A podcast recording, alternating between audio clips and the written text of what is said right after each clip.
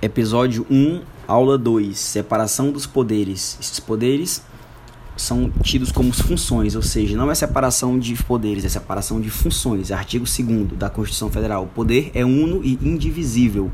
Logo, essa separação dos poderes é a separação das funções. E a separação dos poderes está relacionado com o exercício harmônico dos poderes.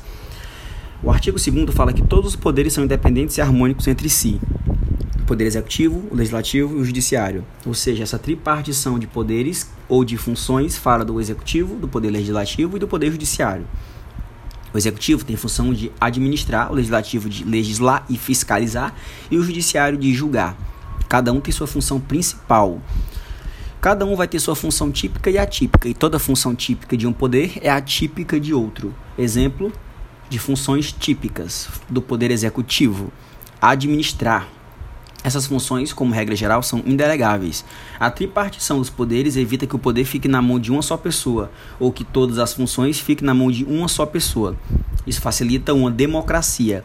Temos aí a teoria dos freios e contrapesos. Exemplo, o presidente da República tem a função de administrar e exorbitou o poder. O Congresso Nacional vai se meter nessa questão do executivo. Se o Congresso Nacional legisla uma lei inconstitucional, quem se mete ao poder judiciário por provocação.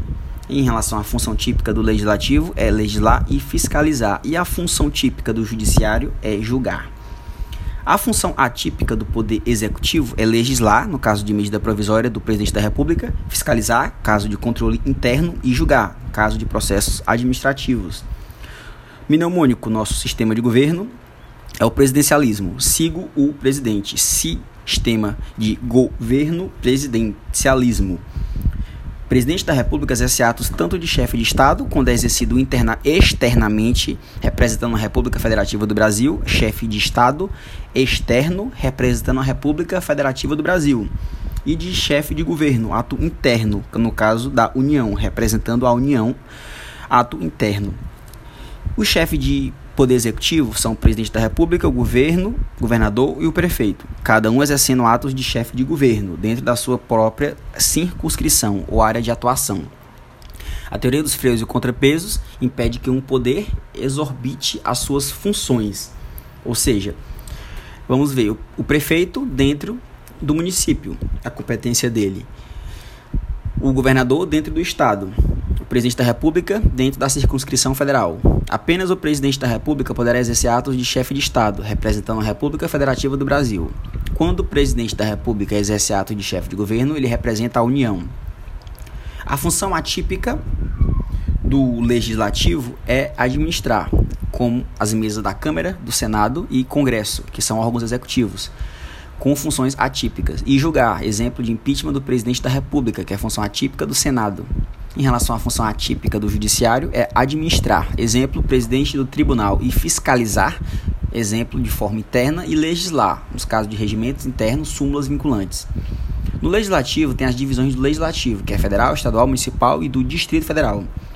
Observação: exemplos de delegação ou de lei de exceção à lei indelegada. É a lei delegada, que vai ser uma exceção.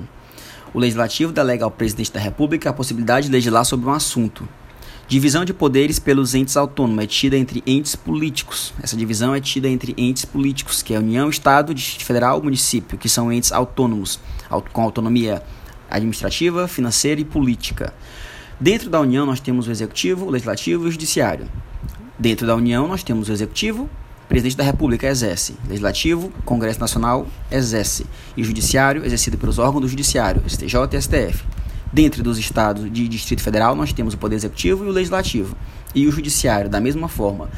O Poder Executivo, dentro dos estados de Distrito Federal, é o chefe de governo.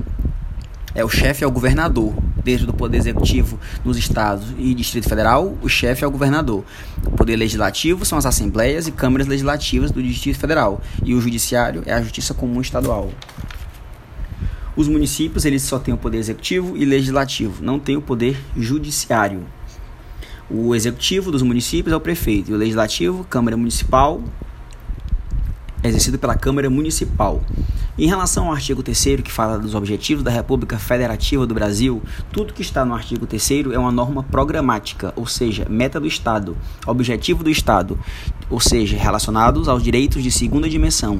O Estado vai tentar fazer, não garante que vai conseguir fazer. Se ele não conseguir, não pode ser processado. Todo objetivo é princípio fundamental, mas nem todo princípio fundamental é um objetivo. Todas as espécies que são fundamentos objetivos, princípio das relações internacionais, etc., são princípios fundamentais, mas nem todo princípio fundamental é uma dessas espécies. São normas, como eu já falei, os objetivos programáticas, metas do Estado. O Estado não vai fazer, vai tentar. Se não conseguir fazer, pelo menos ele garantiu o mínimo existencial. Nada vai ocorrer. Tudo vai depender da reserva do possível, do orçamento. Mnemônico para decorar quais são esses objetivos dentro do artigo 3. Com garra, erra pouco. Com construir uma sociedade livre, justa e solidária. Garra, garantir o desenvolvimento nacional. Erra, erradicar a pobreza e a marginalização e reduzir as desigualdades sociais e regionais. Pouco, promover os bens de todos, sem preconceito de origem, cor, raça, sexo, idade e qualquer outra forma de discriminação. Artigo 4 princípio das relações internacionais. São os princípios das relações internacionais. A República Federativa do Brasil, que é o ente soberano, o país, personalidade jurídica de direito público externo, representado pelo presidente da República em ato externo, e os outros estados soberanos. Ou seja, esse princípio das relações internacionais do artigo 4 é a relação entre a República Federativa do Brasil e outros estados soberanos, outros países. Mnemônico para decorar. Ainda não comprei recos. A autodeterminação dos povos. Independência nacional. D. Defesa da paz. Não. Não intervenção. Co. Cooperação entre os povos. Pré. Prevalência dos direitos humanos. I. Igualdade entre os estados. Recos repúdio ao terrorismo e ao racismo, concessão de asilo político e solução pacífica dos conflitos. Tudo isso que está dentro dos princípios das relações internacionais são princípios fundamentais, porque está contido nos princípios das relações internacionais, que está contido nos princípios fundamentais, que é o gênero. Lembrando que a União é personalidade jurídica de direito público interno, ente autônomo ou político. Exemplo, a não intervenção é um princípio da relação internacional, pois está contido dentro dos princípios fundamentais, ou seja, a não intervenção um princípio das relações internacionais, logo é um princípio fundamental, pois princípio fundamental é um gênero e não intervenção é uma espécie. Finalizando o episódio 1, aula 2.